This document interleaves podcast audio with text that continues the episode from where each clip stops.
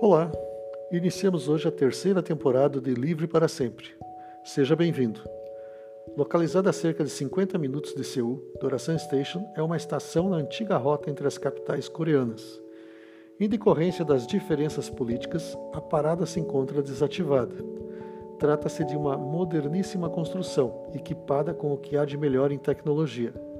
Todavia, ninguém a utiliza pois os sul-coreanos a construíram como símbolo da esperança de que um dia, com a reunificação das Coreias, ambos os cidadãos, separados pela guerra dos anos 1950 e pelas posteriores opções ideológicas de cada um, voltarão a viajar pelo país e reencontrarão parentes há muito tempo desirmanados.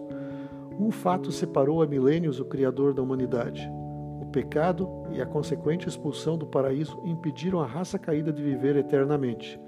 Entretanto, havia um plano de resgate, pago por Jesus Cristo com a própria vida quando se fez humano e carregou os pecados de todos até a crucifixão.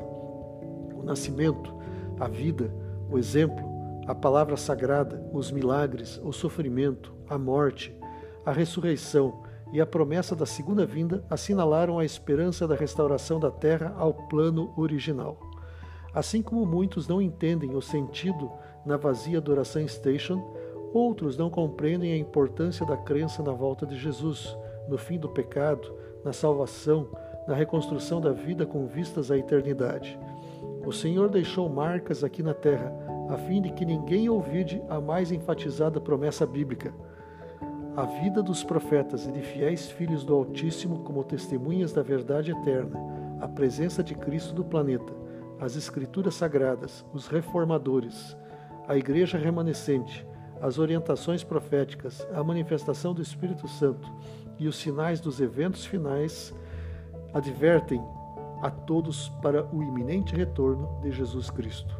No alto de um dos prédios da estação, em caracteres coreanos e também em inglês, destaca-se a frase End of Separation, Beginning of Unification.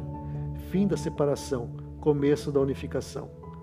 Se ainda há espaço e tempo para acreditar em uma unificação temporal, secular entre nações inimigas, maior expectativa deve mover corações quanto ao desenlace da separação entre aqueles que aceitam o sacrifício de Jesus, bem como sua salvação, e Deus.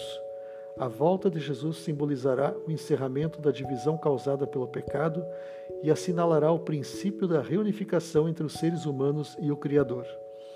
Livre para sempre voltará na próxima sexta-feira, às nove horas da noite. Que o Senhor o bendiga e até lá.